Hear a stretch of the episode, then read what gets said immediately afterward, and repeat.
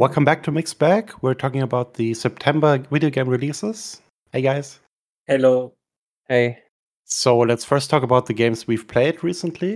Of course, there was Gamescom, so we played some of the uh, those demos either remotely or on site. Maybe I can start with three games that I've played that uh, not many people know about. Maybe, but that should Yeah. change. Uh, like the mind twisting quadroids. I think they renamed it because it's now only called quadroids. Maybe a good id- idea because it's a long title. Yeah, it's a strategy Yeah. puzzle platformer. Uh, you have uh, four different uh, frames, and you have to use only jump. You can only use jump, but uh, with different buttons on each frame. It's probably easier if you check out the review trailer to understand. And yeah, played like eight levels, so it gets really complex later on. You can actually play the demo now. I think it was released on Friday on Steam. Yeah, I'm surprised yeah- they got rid of the um like subtitle on it. Yeah, it's supposed to be over 100 levels, so quite uh, quite a lot to play there. Not sure if there is a release date yet. Let me check it out. Not yet, no.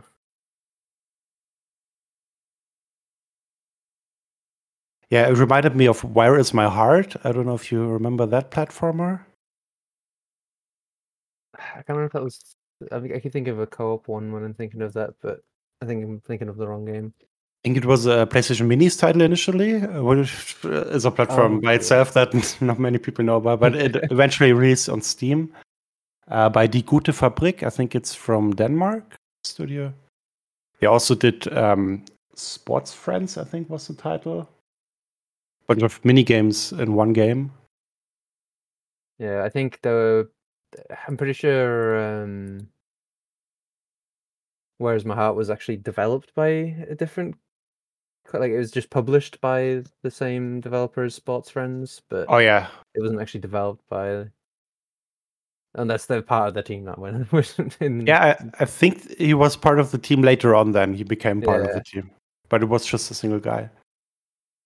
Yeah, definitely interesting uh, puzzle platformer. Then I also played Cross Blitz, um, which is a card battler.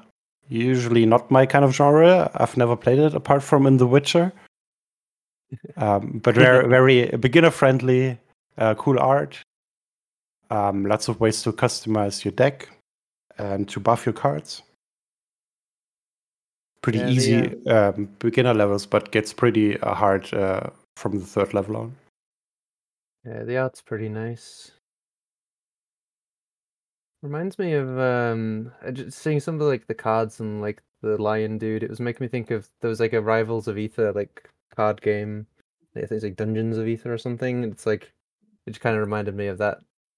The art style's not completely the same or anything, or the gameplay, but it looks pretty cool.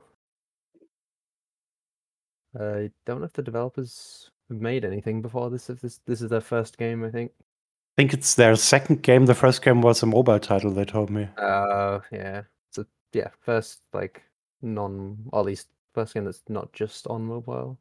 I don't know. Their if it's just biggest game yet. Yeah. Yeah. Yeah, another game that I played at Gamescom was Leximan. Um, at um, what was the publisher? Uh, Orange logo. Orange Uh, logo. Marvelous? Marvelous. Yeah. Yeah. Um, Leximan is uh, uh, difficult to describe. It's a roguelike or roguelite. Not sure what's the difference between those because card battlers and roguelike and ro- roguelites are usually not my genre. But this one is pretty funny. You have to um, match words uh, or put together words uh, with different syllables. And any combination you choose actually uh, gives you a response from the characters. So it can make no sense at all, but you get a hilarious response. That's pretty cool. Yeah, it seemed um seemed interesting. So it's, it's actually a roguelike then? I didn't Yeah. even realize. I thought it was more of a linear thing. But um like it seems like it could be interesting. I, I can't remember what it got revealed in. I, I think it got revealed during Am I thinking of this or another game that ended up getting revealed during a like some sort of reveals, like a stream? You know, like not. I don't think it was Nintendo Direct, but something similar. I'm. Oh, it was the uh, Guerrilla Collective, maybe. Maybe. Yeah, I, that I remember seeing it during something. And it's developed by Knights of Borea, a bunch of guys from the US, I think, um, who are actually um, playing D and D, and that's their D and D group name. And yeah, Yeah, it's like um Marvelous seems to publish um indie game like uh, they seem to be publishing like a fair amount of indie games nowadays. At least like way more than they ever used to. or like Definitely. non-Marvelous developed ones. It's kind of cool. yeah. I also uh, played a Cuisinier at Marvelous. Uh, it's Yeah. also a roguelike, but with cooking elements And, and that got a release date too for November. Oh yeah, it previously didn't have a release date, but there is a oh there was a demo rather. I think it was one of those the it was time limited limited. Yeah, Yeah, but it uh, yeah, Cuisinier, uh, Cuisinier. It's like anytime I say the name, I'm like, wait a minute, am I saying it right? It looks um, it looks interesting. It's one of those ones where like, it's like the gameplay loop is more than just the dungeon crawling side of things. Like there is like management stuff as well, like stuff stuff like, like Cult of the Lamb and stuff like that. It's probably like it's it's one of the ways to like make roguelikes more like enjoyable, I guess, for people that don't play them as much, because like there's something to do outside of like just the dungeon stuff. exactly. Especially even like even if you lose, you're still getting stuff that you can use in the other side of the gameplay, and like potentially that'll make the dungeon crawling stuff easier as well later. So Yeah, it's um yeah, it's, it looks decent enough. Um, I never actually played the demo because I missed a lot of the demos because of the time limit stuff. Hmm. But um, yeah, it looks pretty cool, and yeah, it has a has a release date now. It's it's not actually that far away, assuming there's no delays. Um, then I also played three games outside of Gamescom. I played a little bit of, oh, I will probably get this wrong. I will just say Like a Dragon Black Panther, K- Koroyu, K- Kuroyu, Kuroyu, maybe. Yeah, um, And that's a PSP uh, Yakuza game, and that finally got a, a English patch. I think it About re- received one years ago, but uh, only the story campaign without the mini games. I think it was either that or that, and it was also not like edited or anything. Yeah, probably. I can't remember, but yeah, like the second game got its like full translation before the first one. It feels like uh, matching an old Resident Evil game with Yakuza gameplay. Uh, from the look and the gameplay, yeah, like the set camera angles. Yeah. And everything seems pre-rendered in the background. Yeah, the actual Not like, everything. engine they used for the fighting stuff was like, I think it's like the one used for like the Def Jam games or something. Oh, yeah, right. it's kind of like okay, it wasn't actually developed by that team or anything, but like I'm pretty sure like they outsourced like some of the stuff. But it's yeah, they're, they're interesting games. They're a bit janky, I guess, but, but Yeah. yeah, pretty cool way of doing like a Yakuza game or like a Dragon game. Whoops, on the uh on the PSP. And technically pretty impressive. Uh, the amount of uh, characters on screen going Yeah, through Kamurocho. models and stuff. It just has to load every few seconds. Uh, Yeah. a new area.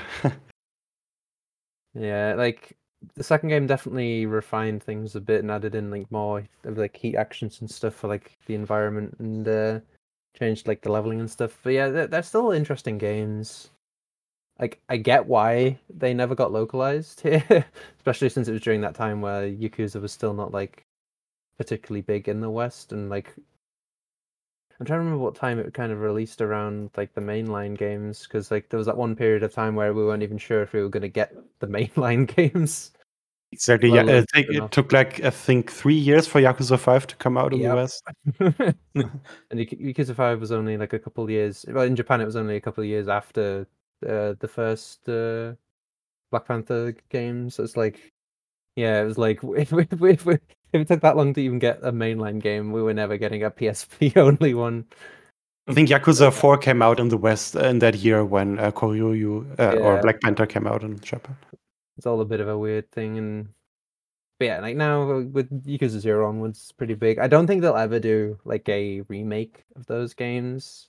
No. Like they, they skipped over one of the, like they, they skipped over um Kenzan, so it's like they're not going to be doing Black Panther. But yeah, at least people have like an option now with the fan translation and like PSP emulation is not particularly hard right now. Yeah, or you can play it on your Vita actually. It's pretty easy nowadays to play PSP games on your Vita. You don't even need a PC to uh, get it working. Yeah, it's kind of wild how that's like same with 3DS too. It's like it's quite easy to do stuff like that now. Yeah, if you want to check is pretty good for it. if you want to check out the patch, uh, it's available at teamk4l.com. Um, Yeah, also Video next. yeah, maybe Kenzan.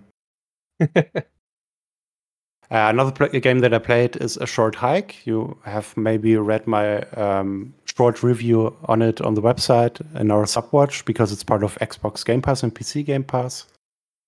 Um, it's a top down adventure with a charming pixel art style and anthropomorphic uh, birds. Um, yeah, your goal is uh, to hike uh, to the top of the mountain and um, yeah, meet a lot of quirky characters uh, play some mini games like uh, not beach volleyball because you're using a stick, and yeah, a lot of collectibles. It's a fun game, nice art style, nice music, but it only takes like one to two hours to finish. Yeah, as I would say, it is like like the title suggests, uh, short. but yeah, it's pretty good. I had to turn off the um because the the pixel um like effect it is just a filter, so you can change it to be just like um like higher res. Like Oh, I didn't know that. That's cool. I don't know if it was there like at launch, but it was if it wasn't there at launch, it was added relatively quickly. The game's like four years old now. But yeah, it was an option to like change the visual style just if it was bothering people's eyes and stuff. Yeah. Yeah, it's a nice short game. There was another game that came out a few years back that followed a similar style, but I don't remember the name of it anymore. I just remember it like kind of having a similar art style and like similar like character designs and stuff, but I'm never actually going to be able to. Haven, Haven Park. That might be the one, yeah. Um, yeah, that's the one. I don't know if it's actually similar gameplay overall, but it definitely gave me that vibe. Like, Yeah, the- It it says Haven Park has a lot of quests. Uh, This game doesn't have a lot of quests. yeah. At least like the, the visual style, kind of, and like the like the anthropomorphic, um, like bad people. I think maybe that's like about all there is for the comparisons, really.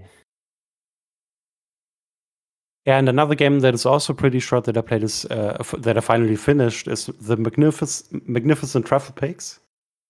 Um, it's made by the creative director of Everybody's Gone to the Rapture from the Chinese Room. This game isn't actually from the Chinese Room. They're doing a lot of games right now, though, uh, like uh, Bloodlines 2 also. Yeah, but this one is um, like a walking simulator, and you have to uh, dig up um, treasure in a rural UK on a farm. Um, it has great uh, voice acting. Um, I expected more of the story. Actually, I played it halfway through years ago, and it became really interesting. Police got involved and stuff, but then actually it uh, it isn't that big of a twist. It just kind of fades out the story. Um, yeah, but Yeah. if you like the setting, it can be fun for a few hours. Yeah, it's definitely a shame when like you have like a game that mostly revolves around its story and then the story just isn't isn't there for most of it. Yeah. like it sets up this uh, bigger conspiracy type of plot and uh, a character that you're talking to um, actually turns out to be little main manic and then actually everything's good finally and nothing actually happened so yeah um, uh, really excited for the new game from uh, the chinese room uh, the horror game, The which horror game? is called. not very good with titles. Uh, uh, Still Wakes the Deep. Think there's only a teaser so far. Uh, it will, uh, official gameplay will be months away. Uh, it's still not out until next year at the earliest. Yeah. Uh, it's it's set in 1975 uh, on the Beira D oil platform off the coast of Scotland, and yes, something terrible is happening there. They've awoken something. Um, really cryptic presentation at Gamescom. Probably intentional. Yeah, Didn't even tell me who's involved in the project. They couldn't tell me if if it's the same composer as in previous games, uh, Jessica Curry. But maybe that also has to do uh, with it because the team also develops Bloodlines 2, which uh, they only revealed now. I think yesterday, today or yesterday. It was yesterday, like late yesterday. Weird that they timed it but- on the weekend, not at Gamescom. Yeah, I'm not sure. What, like, you'd almost think there was like some sort of like it got like leaked early, and they kind of had to release an official thing. But I don't think there was Yeah. anything beforehand saying that. Oh, hey, these lot are working on this now. The developer, I think, on Bloodlines 2. Maybe it'll actually come out, but yeah. I haven't played the first one, but I heard very good things. I think it was one of the first games using the Source engine, apart from Valve games. Yeah, the, the it's one of those ones where you kind of dead to now. download like the um the fanfic uh, patches and stuff because it's it's like it's a cool classic, but it's also very broken. You kind of have to uh, fix it up a little bit. Yeah, I think that's it for me this month. Yeah, Have you guys played say- anything?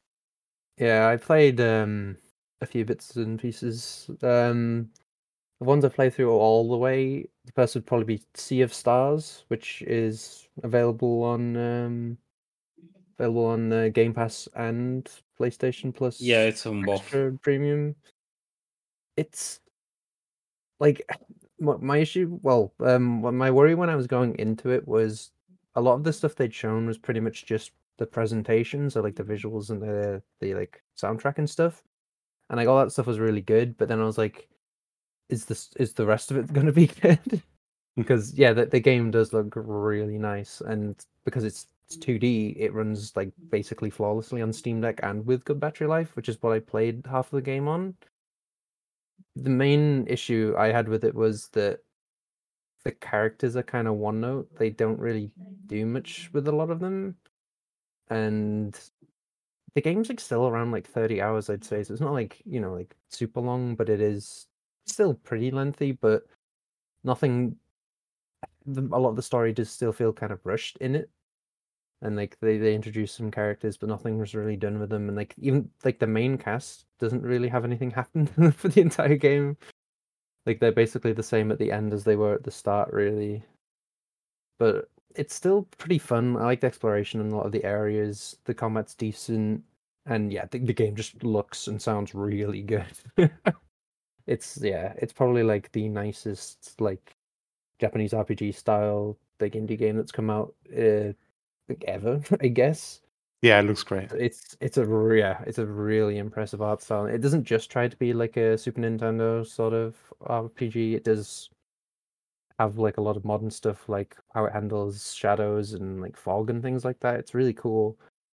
But um, yeah, I just feel like the story kind of fell flat a bit. But it's still fun to like play through and explore everything like there's quite a lot of secrets and stuff like only one, one of the secrets was only figured out recently there was like a bunch of items you could get from side content that leads to something else but um it's like it's not bad um but yeah the story suffers a little bit it's kind of like um chained echoes was another indie game that came out like a little bit ago and like i think that game has like worse visuals but better story so it's kind of like what if there was one that had a good story, a good story and the good graphics? it's like, it's like yeah, Sea of Stars. It was fine overall. It's a prequel to The Messenger, So I'd imagine a couple of things lost on me because I haven't played the messenger, but at the same time, it didn't feel like if I had played the messenger, it would have helped that much. Like I'd imagine a lot of it's probably just like minor nods to that game.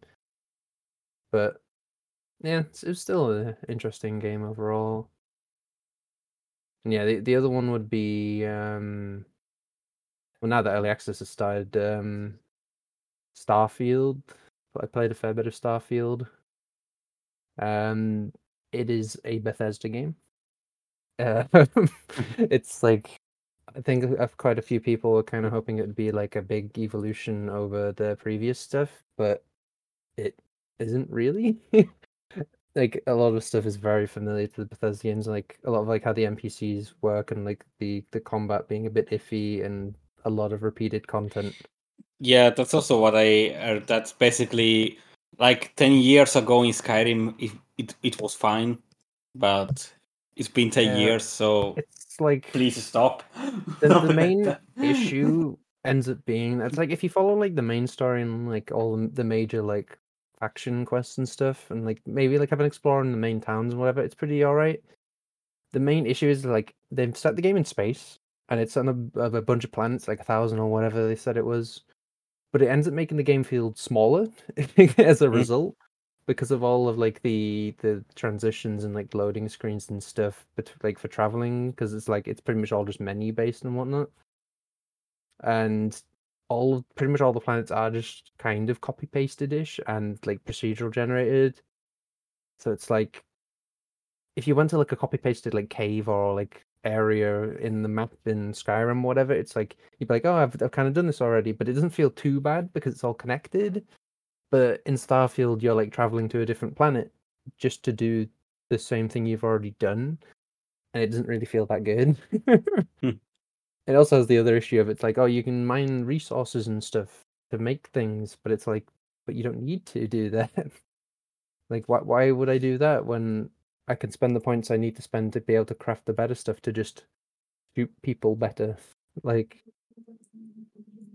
it's um yeah, it's I, I didn't really run into too many bugs or anything. There are still some and whatnot, but I think it's okay.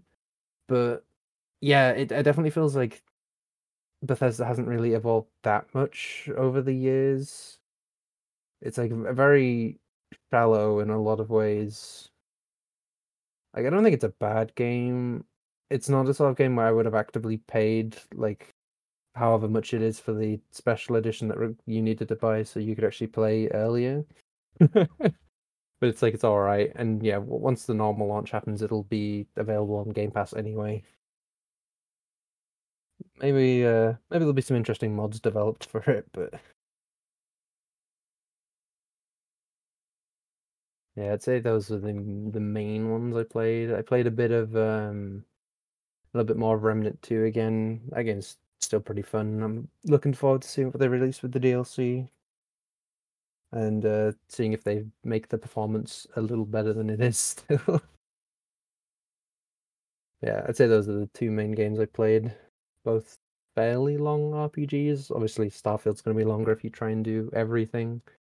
Although I think the um 100%ing like all the achievements shouldn't be too bad. It's just a little bit of a grind, really, because there's level related ones. But aside from that, it's not too crazy. Okay, so let me what uh let me think what I played. Uh, all right, I had some some leave from work, so I have more actually more time to play some unfinished games. Uh, so I finished for the second time Witcher 3, so I'm glad about that. The the next gen patch, which I started and then at some point I just left it there. I finally finished all the expansion. So yeah, the next gen really the next gen patch really helps the the world game in general. It plays like a I won't say a different game, but it plays just so much better. So I'm glad I did this second run. But uh, for the newest one, I'd say I finally had time to play Hogwarts Legacy, which I bought basically in January and I never touched it since.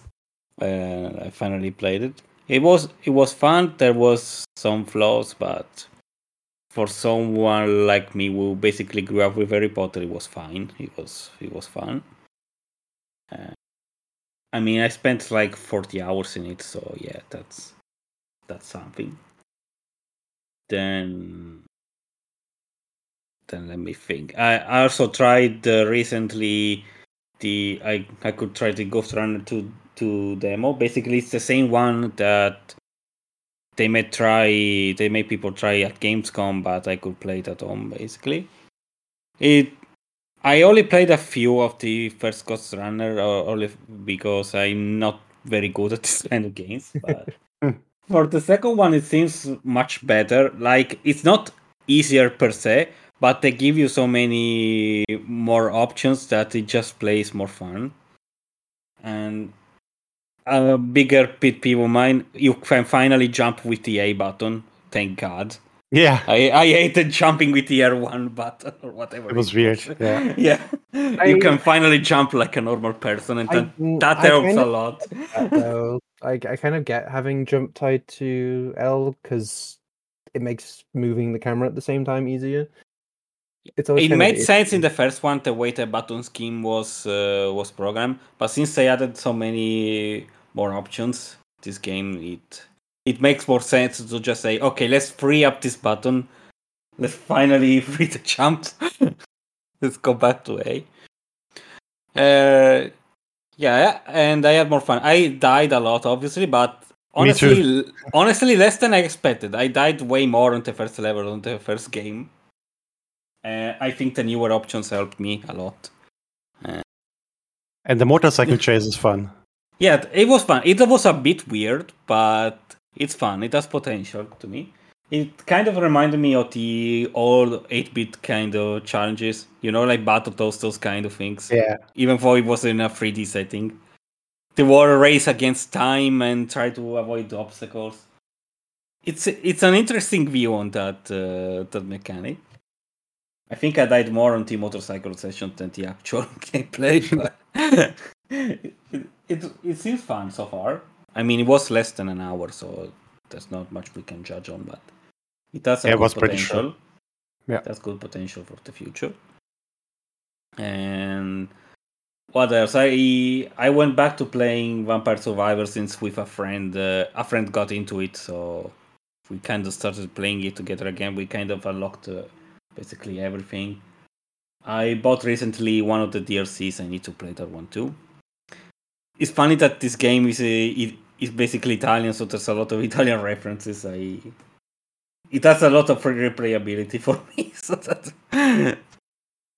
that um, and uh, another sillier thing I guess I played is uh, I mean it's coming out as a free to play, but uh, it wasn't an off- on offer, and I tried it with the free play days on Xbox, and it seemed fun, so I thought sure why not. I got the Disney Speedstorm game, like it's incredibly predatory so far. So it's a good thing it's coming out as a free to play, but I got a few advantages because I bought it. I bought a few packs on offer, so it's like whatever. I can actually play now. It's something like that. Yeah, I keep forgetting that game came out. I think it's coming out this month as a free to play. Actually, On the Uh, 28th, yeah, yeah. It should yeah, it, sh- it should month. come out in a few days. Yeah, it's 28th. Exactly. I thought earlier than that, but yeah. Uh, I really hope they change their uh, monetization schemes because I don't see this game living very long the way it's set up right now. It but to make it worse. I mean, they kind of already made it worse in preparation for the free to play. That's what worries everyone. But I mean, for what it is, it's a fun game, but they really need to change the the whole how do we monetize kind of mindset. Yeah. Uh, bec- because it's actually a fun game if you can get past all the or the BS. Let's put it that. Hopefully, they realize that and they kind of ease off into. I I I mean I get it. They need to earn money, but there's ways of doing it. You know. Hopefully, they will realize that. Yeah, Uh, because you kind of obviously it's like Mario Kart's PC only, but uh, Mario Kart's not PC. uh, Mario Kart's Ba- Switch. basically only. the yeah basically the main problem is that uh, characters that were released in previous seasons Like the the one on this season is uh, the Lilo Stitch. Before we had uh, Toy Story. It was when I joined, and before that was Monsters and Co. And basically, the, there's a universal box thing where it's the only way where you can get these pilots, and you need a lot of shards of it, and there's very low chances. So you can spend a lot in hopes of hopefully maybe having a good enough level character. It's kind of annoying. Yeah, it's they like, really need to change that, or at least add some specific uh, series-based uh, boxes or boxes or whatever that, that can raise chances. Because right has- now it's incredibly predatory the way it's set up. Yeah, like it has no chance on Switch really over Mario Kart. Like, yeah, those which is gonna flop hard. It has a few more chances on PlayStation and Xbox and maybe PC, I guess. yeah. It's That's basically the? Disney Mario Kart. So, but they really need to change this, Just Or, by uh, or people are gonna run away very quickly. So, Yeah. But like, yeah, um, what was oh yeah, like Chocobo GP on Switch. That, that Or- didn't last very yeah, that one was also a great example of how not to do things. Except in that case, it was even a paid game, so it was even worse. Yeah, that was even worse. like, At least, even- it, yeah, okay, I paid this one, but it was an early access. It's gonna be free to play anyway, so it's just you pay, you get some free shit. It was basically that. yeah, but yeah, besides this this thing, I guess that's that basically it for me. So a few more games. I look forward to some of the games that are coming out, especially on 6th September for obvious Hmm. reasons. But Baldur's Gate 3 on PS5. I probably actually wait for the Xbox version because I, I just prefer playing on Xbox and I have so much stuff to play anyway. But yeah, I was mean- obviously very tempted to still get it for PS5. I do wonder how it plays on controller. I'd imagine the PC version already has controller support, but yeah, I haven't played it. but yeah, it Yeah, be, uh, it should play similar to the Divinity Original Sin games if you played those. I didn't, but I did know they released on there, and they did seem to get received well on console. So I'm assuming. Yeah, I, I want to get uh, those ones as well. Eventually, yeah, it's like- before like you don't need to, but they're the same studios, and I heard a lot of good things about it. So and they're also well. cheaper to get them. Yeah, to there's also that. before. There's also very cheaper to get. So maybe, uh, maybe soon. Yeah, back to Starfield. Um, that is available since September 1st in early access and comes out on uh, September 6th. Uh, we actually have uh, Mo reviewing it. So look forward to that review sometime soon. I don't know. The game is between 17 to 200 hours long, so we will see. Yeah, that, that sounds like it dep- really depends on what you do because yeah, the main story. If you if you just did the main story, it would uh, be under twenty hours easy. Like the main story is pretty short. Um, yeah, and then if you if you stuck on like the faction stuff, it gets a bit longer, and if you want to get all the achievements, a bit longer, and if you want to like do everything, it's even longer. but yeah, it's um, there's only stuff to do. It's like if you like if you like Bethesda games in the past, you'll probably like this too. But if you're expecting like a crazy leap, it's like no. Yeah, in between, um, if you do some breaks into Starfield, you can play one day later Final Fantasy VII Ever Crisis on iOS and Android. I think it contains all of the Final Fantasy It's- stuff. Yeah, it's weird. It's like it contains like the I don't know if it actually contains remake stuff or not. That's the weird part. As far as I know, it's like the original version of Seven content, and then like all the spin-off stuff. So like Advent Children, before Crisis, Crisis Core, Dirge of Cerberus. Yeah, before Crisis being there was kind of wild considering like you Mm. can't even like play that game really anymore. Like a lot of those old mobile games, like I don't even know if anybody managed to um like rip a copy of it because like a lot of them it's like if it nobody never came out here, right? Nope. And I'd imagine like it's only on like a few people's phones in Japan anyway. Like a lot like a lot of those old games like they never got like released on anything else. So then maybe only like a few devices still have it stored and then you'd have to find one of those and get it uploaded. But Yeah, it's like It's a weird, weird, like because it's the same company that does all of the Kingdom Hearts uh, editions on every platform, basically. Yeah, it's it's just weird. Yeah, it's like a gacha game containing like uh, like all the Final Fantasy VII stuff. But it's it's like it's kind of interesting that it does all that, and I think some unique stuff as well. But at the same time, it's a gacha game, so I'm probably not going to play it. That's probably it for me too. but I'll definitely see how they cover story stuff because it's it's really weird to see Square Enix like keep acknowledging like Dirge of Cerberus and stuff like that. Mm. it's like it's like hey, do you remember that old game we never update at all, Final Fantasy Seven? It's such a small game. but it's um yeah it's like maybe i'll try it for a little bit but at the same time yeah the, the monetization will instantly make me not want to play it anymore yeah it's cool that it exists in some form. Maybe they learn for the battle royale. Who knows? I was about to say it hmm. probably has a better chance compared to that game at least i played a tiny bit of that and it was like this is fine i guess but like did it need to exist either the answer is probably no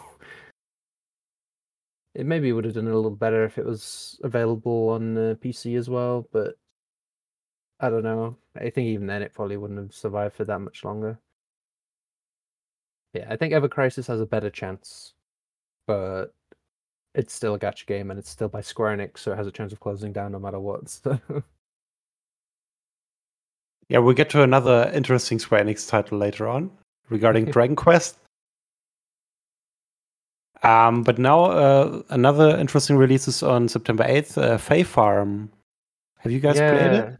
I haven't played it, but it looks like I want it to be good. I Hmm. I don't know, like like they've shown up bits and pieces of it, but like I don't I know 100 percent about it. But like it looks cool. Um, it it has um online like co-op from the start, and it's not something where they're like, well, maybe we'll add it later on, and it never gets added. And they also like I think like a few weeks ago maybe they restructured how it was priced. So it was originally like a full price title, but now they have like a lower cost version, and then the original price is now the version with the post launch content. I think it's just to try and entice a few people to buy it at a lower base price. But um, it look it looks cool. Um, I I saw I've seen a tiny bit of like preview gameplay of it, and it's like it sounds like maybe the romance stuff isn't that like great compared to some like other farming sims, but like Yeah, that's what I heard really as good. well from a reviewer who's playing it right now. I don't know if I'm breaking any embargo, but we haven't received the code, so it's fine, I guess. Yeah. yeah, no, th- there have been some previews released and stuff for it, so like that stuff's like kind of already known now. yeah, But I it- guess if it's stuff you already in a preview, it's fine. Yeah, I'd imagine it's like you can share some stuff, but um, yeah, like I'm kind of hoping it's good. I don't think I'll pick it up at launch, but yeah, like I'm basically I'm hoping it's good, and be interesting to see what they do with the post launch uh, post launch content, especially now that it's not free updates anymore because of how they restructured it. Like, I don't know if that's going to change how they do the DLC or not. If it's just literally like the base version doesn't get anything outside of maybe some quality of life stuff. But um, yeah, it's- it's it seems interesting. Um, lots of farming games coming out this year. Definitely. This Like month. farming, the year of farming. Yeah. Well, we we did skip over one as well this month, where it's um Rune Factory 3 is getting a re-release. Right. It was originally DS only, and now there's Because a we didn't get any enough releases. Yeah. Like Rune Factory 3 was the first it was the first Rune Factory game I played and the first Harvest Moon, I guess, game I played. It's like a spin-off, but it's like this is still the first of those games I played properly because like I barely played any of them before that and I did quite like Rune Factory 3. I just feel like they call it Rune Factory 3 special for this version, but there isn't really that much making it special. Like they didn't add in hmm. like a female protagonist option. The visuals still aren't amazing, but I think they did some stuff with the 3D character models and some of the extra It's supposed to be just a remaster. It's But I pretty- guess yeah, it's- was Yeah, it's pretty cool. much just a remaster with some minor extra content, which is like it's fine. Like it's obviously it was only available on the DS originally anyway, so having Switch and PC versions and then probably eventually PlayStation and Xbox versions too is it's nice, but I still feel like the special name's kind of goofy. it's like, what makes this special? Yeah, eh. there's some minor extras. There you go. Have fun. Yeah, de- decent enough game. Just yeah, might get a bit overshadowed by some like of the new releases, like Fae Farm. I think is probably a little more interested in that because it's like an actual new game with yeah, like online co-op and stuff.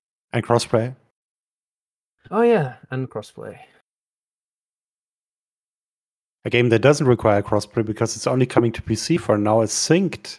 Um, it's a squad-based co-op shooter where you get supported by nanos, and uh, yeah, with different classes.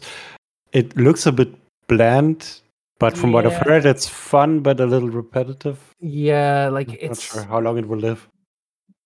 it'll definitely be interesting to see how long it lives for. It's like I might try it, but yeah, it's it's just one of those weird like multiplayer releases that's just sort of going to come out and then get forgotten about. Like it, it might have a decent amount of players early on, but like yeah, whether anybody actually sticks with it is another thing. Just a, a bit of a weird game. I don't think there's anybody like particularly like looking forward to it. It's just sort of releasing to like no hype. But yeah, it's free to play, so it's like you can try it without having to spend any money on it. Yeah, and it was impressive to see the big um, booth of Level Infinite at Gamescom. Actually, it was as big as the Xbox or Nintendo one. That's Didn't expect that. Money, baby. Exactly. but yeah, they um That's why THQ couldn't be there. I think they're also partly owned by Tencent. Not sure. maybe um but yeah, like it's yeah, it it looks fine. It depends what like the monetization's like really and if there's a player base there for long enough. Yeah, it's free to play. Maybe I'll try it. Maybe I won't. It's coming out only on PC, which probably doesn't help its chances either. Yeah. Uh, correction. Uh, THQ Nordic is owned by Embracer and has nothing to do with Tencent. Owned by another big conglomerate. It's fine. It's fine. Everybody loves Embracer. It's fine. Especially after they closed down peace. Evolution. yeah. Yes. Poor Saints Row. Well, I Activision mean, not a closed down reboot. Uh, Vicarious that one can die in a fire, but poor Saints Row 3 and 4. It's always the developers with V that they get closed down. Vicarious Doom has Visions, come Volition. Exactly. I guess the V is cursed.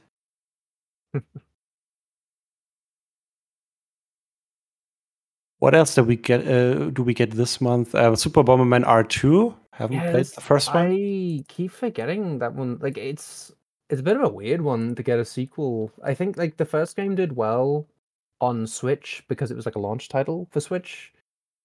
Um, I don't know how well the second game's gonna do. I like Bomberman though, but I I- like I probably won't pick it up. But yeah, but Bomberman's still fun. Um, like the uh, Super Bomberman R had like a lot of um like crossover characters and stuff, like a lot of like cameos from a Konami series and some like console specific ones and like PC specific. I think that they, they released like an online one at some point and then that died. it was like a battle royale style one. That one didn't last very long, but um yeah, Super Bomberman R2, it looks like more Bomberman, I guess. Hmm.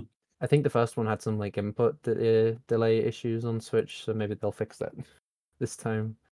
Yeah, it's funny that they tried to making it into a spin-off online only game. That game flopped, and immediately afterwards they announced the second. Yeah. It's like okay, let's just stick to making single player games or multiplayer local games, whatever. Yeah. Yeah, Bomberman's it's a fun like multiplayer. It's game Bomberman, it's still. fine. It's yeah, it's Bomberman. don't don't look Konami. I prefer playing the uh there's like a freeware Bomberman game that has tons of content and stuff in it. That has online as well. Mm. I've got um I forgot the name of it now, but it was it was a good one. Yeah, one release not uh, like the day after that that I'm kind of interested to see what it's like is the Baten Kaitos 1 and 2 HD remaster collection cuz I didn't have yeah, it's it releases on 14. Yeah. yeah. So that's, on the 14th of this month. I never played the originals because I didn't have a GameCube. Um, I've heard good things about them, but um, yeah, They're uh, they're very good. Um, I mean, Monolith is the same developer as Xenoblade, if that helps sell it. yeah, that, that's one of the reasons why I'm kind of like I want I want to try It's it. it's just weirder than Xenoblade because it's Yeah. this hybrid between build a deck and actually f- fight, uh, trying to make combos with your cards. Yeah, it's like the co- the combat system seems interesting. I'm the first kind one uh, are the had a great gimmick in that the cards could actually develop over time. So Yeah, it's it's like, for example, you had like a fruit, and over time you could see it like getting bad to the point you had to discard the card, or some other cards would actually get better with time. Mm, It was was neat. Uh, I'm just sort of the, the main in like, they kind of get rid of that in the second slash prequel. I'm just kind of worried because uh, Bandai Namco and remasters. is Yeah, not that's what's a worrying me too. Combo. And They're- they're another another thing is that they got rid for basically no reason of the English dub. Well, like there is okay. a reason for that. okay, the first one was atrocious. Okay. But the second one was actually very very good. So yeah, it makes no sense to just get rid of everything. I think the idea was it's like if like if it was like if they had the English still in, people would hear the English in the first one and be like, "Ah." I think the second one. Then get rid of the English in the first one. Yeah, but then people are assuming the second one won't have it. But yeah, it's like I it's either they didn't want to include it because the first game had terrible English voice acting, or it's some licensing thing. But I, I don't. No, I, they it. just uh, clarified that it's, it wasn't a licensing thing. They it was just their choice. Yeah. I don't, I don't mind that, but it's like, yeah, it's like I feel like they should have just included it for the sake of having it if it already exists. Yeah. But I mean, not many people played it anyway. You're gonna bring them a product with less content in a way. So I can't remember if the originals in English had Japanese audio. I, d- I don't remember if that was a thing or not. yeah, I think it did, but I only played it in English, so I don't Yeah. remember. Well. It's just during that weird time where like a lot of those games weren't they didn't have like digital audio or anything. I mean, a lot of that was due to disk space and stuff, but yeah, the- the cool part, uh, basically, they're releasing the second one, and they changed its title to two, which was the original Japanese name, because they released it in uh, in the United States and it was called Origins, but it was never released in Europe. yeah, I think that was one of the reasons why I just like held off on playing them, hoping like we'd get an official release. I know, which like, is I a like- shame because it's a very very good game, and I hope the remaster it. makes it justice. But Yeah, again, it's like as long as it's not like um the Tales of Symphonia remaster. it's just a name that is weird. Like it makes more sense to call it Origins because it's a prequel. It's not a sequel. It's like Red Dead Redemption in a way. So Yeah, it's kind of confusing. so yeah, definitely interested to see how that turns out in the end. Like, it's, it's like it's yeah, Bandai Namco and remasters not the best combo. Like, hopefully they don't mess this one up. hopefully it's not uh, as bad as Tales of Symphonia. Yeah, which hasn't got What a mess. Port still. How is it so hard to port that game? Yeah, Baten Kaitos 2, the HD remaster, or 1 and 2 of the HD remaster, uh, looks pretty good. And you can actually uh, speed up game and battles by uh, 300%. That's probably Yeah. something that's new as well. I think it is. Yeah, it's like sort of like turn off encounters and instant KO. Yeah, like that, that's what Square Enix like to do with like the Final Fantasy ports, like adding in like the speed up and like the cheats and stuff. But um, yeah, should be like as long as the remaster's decent. I I do kind of want to try them. There's another remaster coming out on the nineteenth. Um, The Legend of Nayuta: Boundless Trails, which is a mildly confusing name for it because it's not really. It's like It's not boundless. yeah. well, it's like they, they kind of like want to have it be slightly connected name wise to like the Legend of Heroes like Trails games, but it's not actually connected to those. But that was kind of like how the Japanese version name was anyway, with Nayuta no Kiseki. So it's like Is it connected to the other Kiseki games? No. but it's like it's closer to um that's the same developer Falcom's uh, Ys and like Zwei games from what I've seen. Yeah, it looks like Ys. Yeah, it's just like I've heard good things about it. It's definitely more of like a like yeah, like more of an actiony sort of like platforming exploration game than like the game's names kind of makes you think it'd be like. But yeah, I've heard really good things about it. I can't remember if it ever got a fan translation or not. I did. I, th- I think it got like a machine translation at, at one point. But um, yeah, I'm kind of. I, I might have to skip it this month because of other games, but I do want to play it eventually. It, it looks cool. Yeah, apparently somebody uh, somebody worked on an edit release, but I don't know if it ever got released. Yeah, I think it was like either it did come out, but it's still not the best, or just it didn't get finished. And yeah, obviously, the official English release happening is is happening now anyway. Yeah, on that day, two more interesting games come out on September 19th The Lies of P and Mortal Kombat 1. I only played Lies of P. Uh, the demo was pretty fun.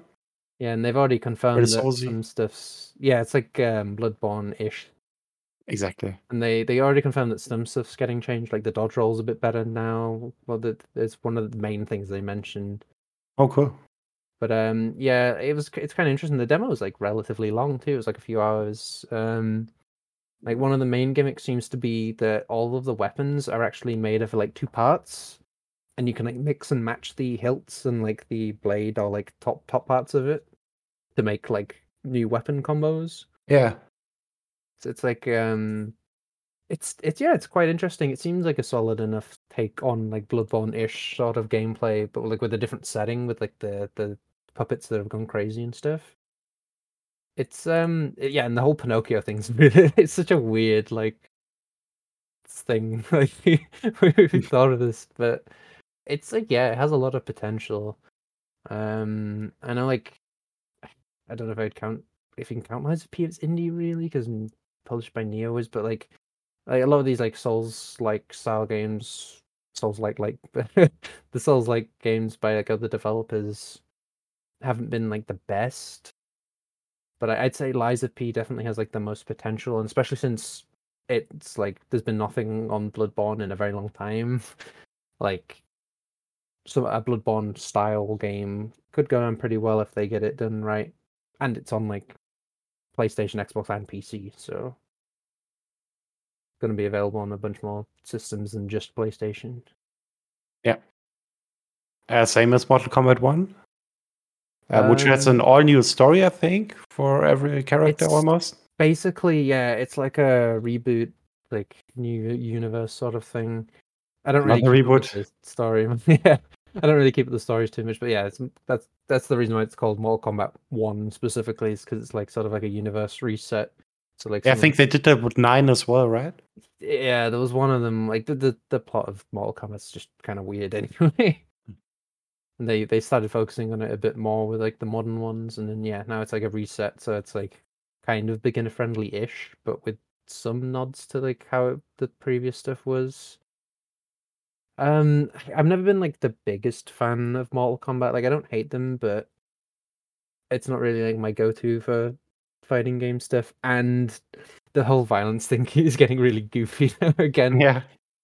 with like how over the top they re- they have to try and they, they keep trying to like one up each game with like the the violence. So it went from like the goofy stuff in the originals to like photorealistic. It's kind of like oh okay. But yeah, it's a, a busy day for September Mhm. between Lies of P and Mortal Kombat One both at the same time. It's like okay, Mortal Kombat One getting a Switch version as well for some reason. That's gonna be uh interesting to see how it turns out because I don't think it's a streaming version either. No. It is like actually like a native version being made for Switch, which I don't think they've shown anything off for. I haven't So, seen it. uh, yeah, considering Couldn't make this on PS4, but on Switch it runs perfectly. That's the that's the thing. It's like they specifically made a Switch version, but no last gen PlayStation, Xbox ones. Like, uh, I I can get it, but yeah, it kind of makes me wonder if they are they're trying to position it for whatever the Switch successor is that keeps getting rumored rumored every five seconds. But yeah, I guess we'll see.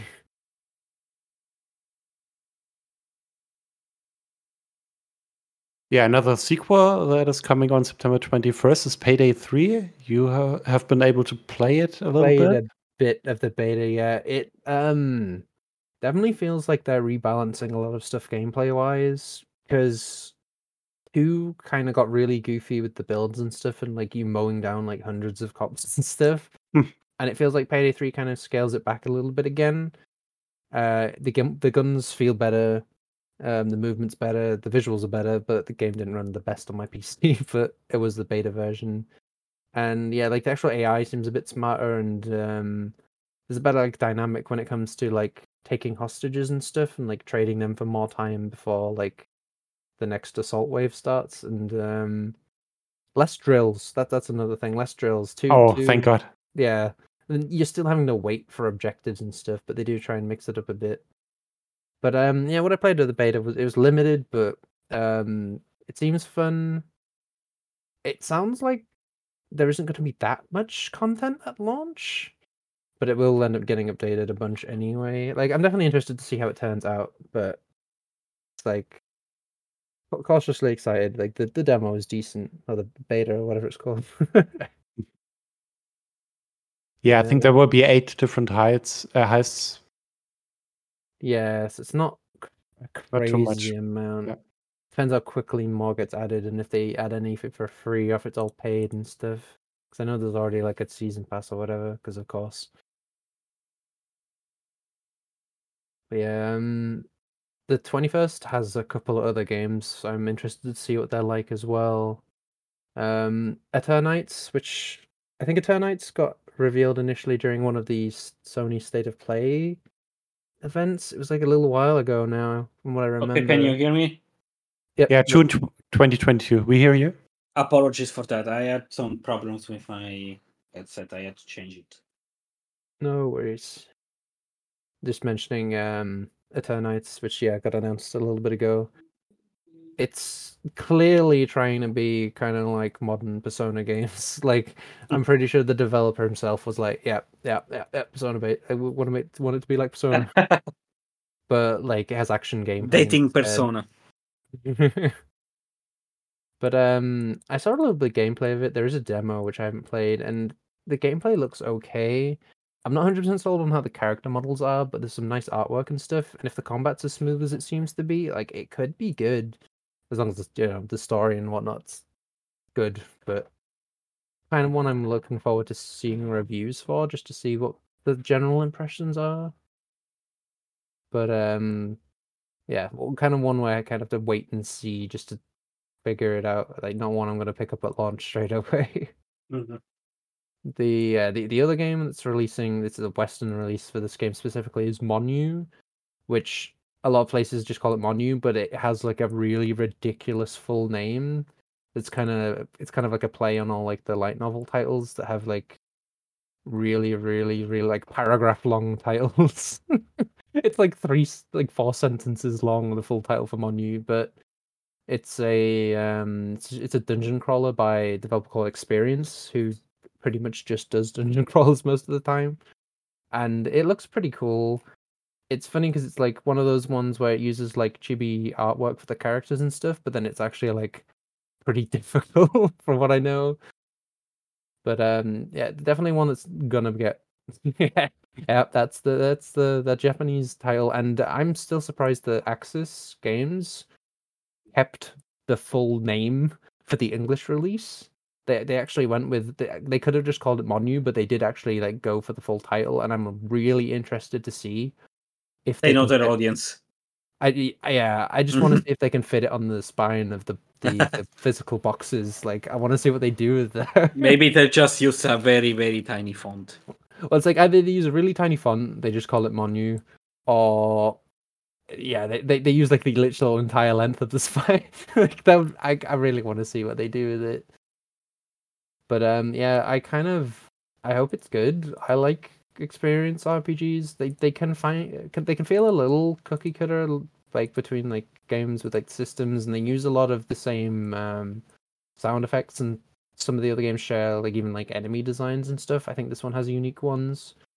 But they're pretty fun. Definitely a smaller release for this year, especially since it's releasing the same day as Payday 3, but which is one people actually remember, but want more of a personal interest on that one.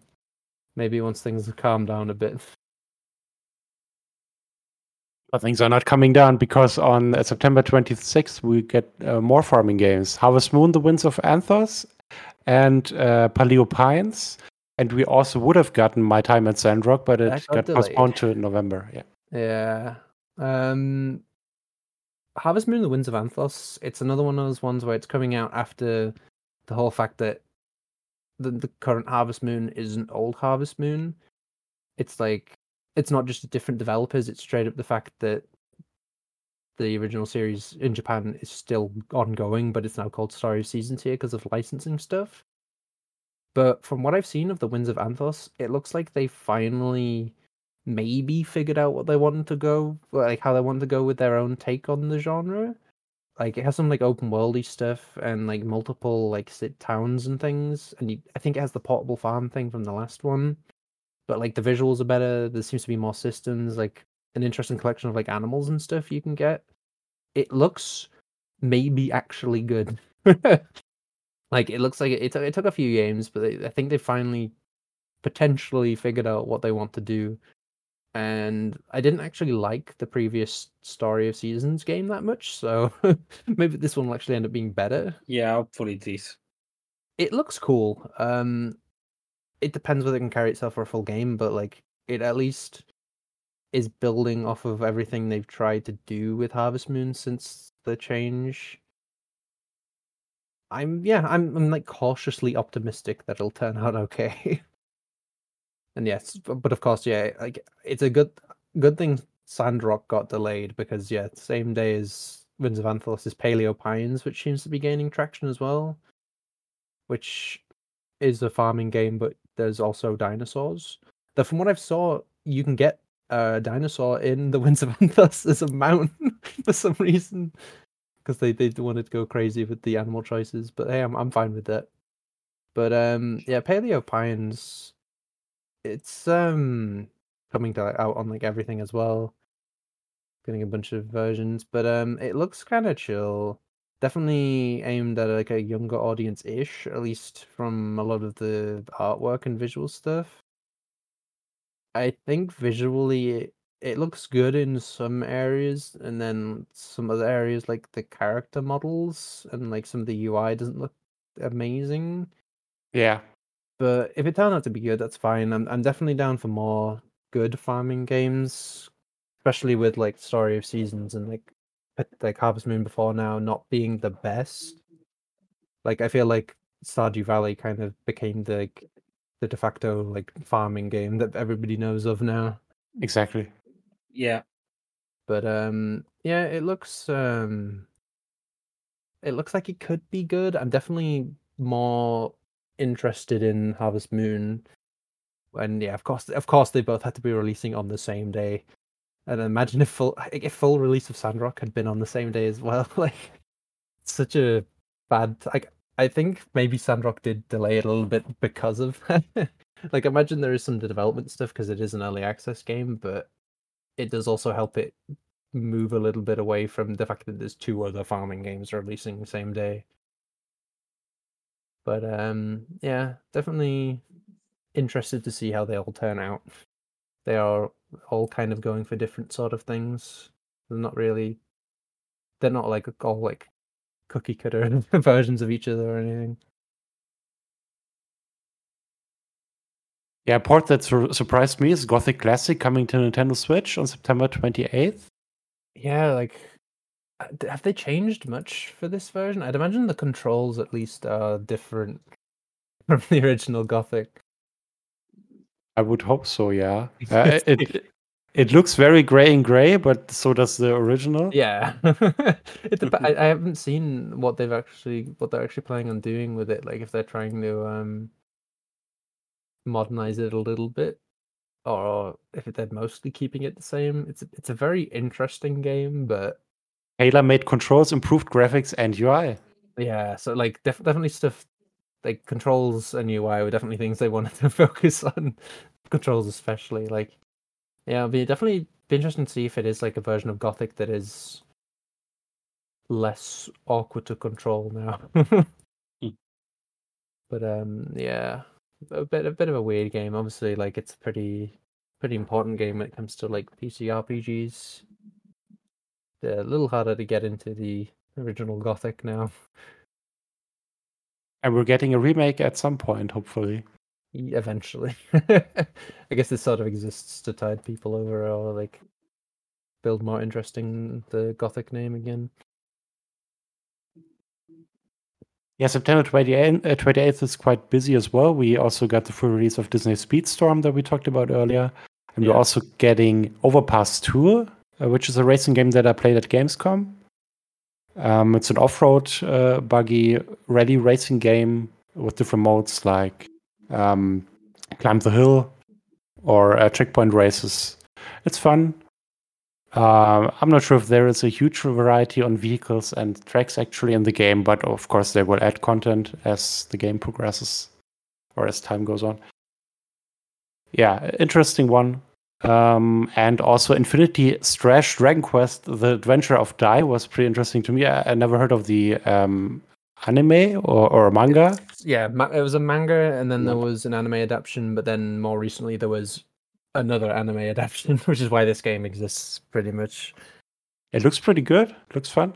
it's it's weird from what I've seen of it because like originally the things they'd shown off of it, I was assuming it was gonna be like an action RPG, but like with um like a more open world, or like, at least like big zone, bigger zones and stuff. But it is more of an arena fighter kind of like from what I've seen, like all of the encounters are s- stuck in like smaller arenas rather than it being like you actually explore. Yeah, exactly. But um, it still sounds a little more interesting than like a typical arena fighter game, like a lot of anime games are. But um, yeah, I haven't watched anything of the modern adaptation. I read the manga ages ago, and it was pretty good. Very much like Dragon Quest Crossroad, Dragon Ball Z. that that sort of like power scaling and all that shenanigans. But um, yeah, like it, the game seems like it could be interesting, but it just I was kind of hoping it would be more of a it not it doesn't even have to be open world, but like you know, like you're actually exploring zones and like there's actual secrets and stuff to discover rather than just just fights, pretty much. Yeah, let's hope it's not going to be Infinity Trash. Oh dear. And what else are we getting? We're getting a, a new football game. Hey, Well, it is Yeah, the first. it's not FIFA. um, Yeah, it's the first EA Sports FC game. Um, they got all of the licenses. So it, uh, it's basically just like the last ones, but the name's now different. Yeah, and they're getting all of the money. They don't have to pay any to FIFA. Oh dear.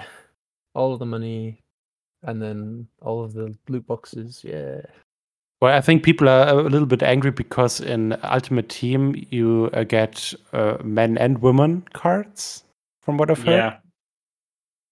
Uh, Some people were mad because oh no, women don't make sense in a in a team with males. Yeah, because So recruiting if fucking if you don't- Maradona, Ronaldinho alongside Messi makes a lot of sense. it is. That's why it is like if uh, you you are making custom teams all the time, so it's like there you go. Just it, it makes sense. Complain more about the monetization. yeah, Exactly. Yeah. But no, the um, monetization itself is fine. It's the women that's the problem. yeah. Um. Same day as that is um Fate Samurai Remnant, another spin-off of the Fate series, which is releasing before the Fate series, like the main game, actually gets an English release. And it's actually the first uh, worldwide release in that franchise. Basically, this uh, simultaneously, where it's it's one day difference uh, Yeah. to Japan. Well, I, That thi- I think oh, there isn't time zone stuff, is it? Yeah, it's um, pr- it's pretty much simultaneous because that's like Koei Tecmo seems to be down for that sort of thing nowadays. It did kind of get in the way of like Atelier because like Atelier Ryza three was global, like a worldwide release, and then the English localization had some issues, but they have actually patched some of that, so. It's actually kind of like Koei Tecmo does seem to be improving when it comes to the Western releases of things now. But um, yeah, Fate Samurai Remnant. It looks um, it looks decent because it has some like you know like Warriors style like gameplay against like tons of enemies and stuff. But it does seem like there is more like exploration and like RPG elements and things. Like they haven't shown off loads of gameplay, but from what I've seen, it it looks like it could be good. And I'd imagine it's like a lot of the other ones where you don't really have to know that much about the franchise or anything. It is meant to be standalone. Yeah, that's cool.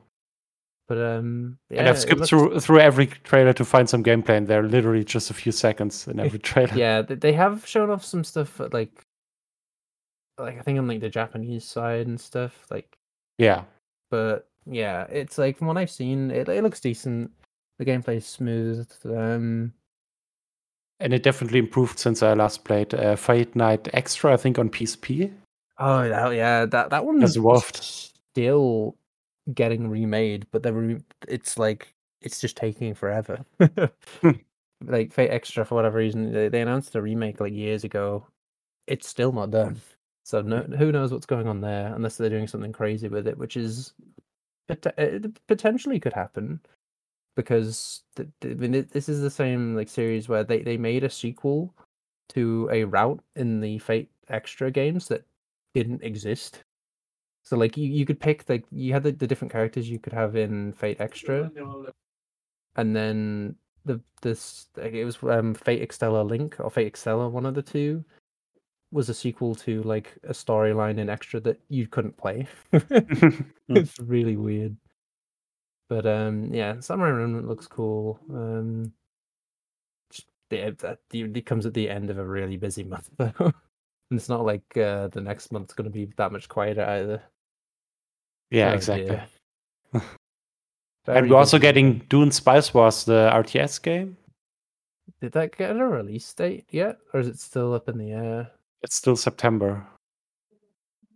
So It's let's see if it actually comes out this month. Yeah. Yeah, I think it's um yeah, it's still set to just be September. So maybe maybe they'll actually announce what the full release is. It seems to have gone down okay in early access. But um yeah, definitely not my sort of game for 4X games really. Yeah, I know But, Exos um, is looking forward uh, to it very much. But um yeah, they're, definitely not too interested in it, but seems to have been okay from the access stuff. Maybe the full release will be better. Obviously, it'll be coming to. I- I'd imagine they'll maybe try and port it to consoles. I know, uh, like 4X and consoles is a bit of a weird combo, but Yeah, sure. The Seen movie is coming out, the second one, pretty soon, so it would make sense to also yeah, uh, release it on consoles. ports. Yeah, busy, busy month overall. and it doesn't really get much quieter going into the next few couple of months either. Oh dear. Never ends. No. Okay. So uh, thanks for joining me. Uh, thanks for listening. See you next time. See you next time. Bye.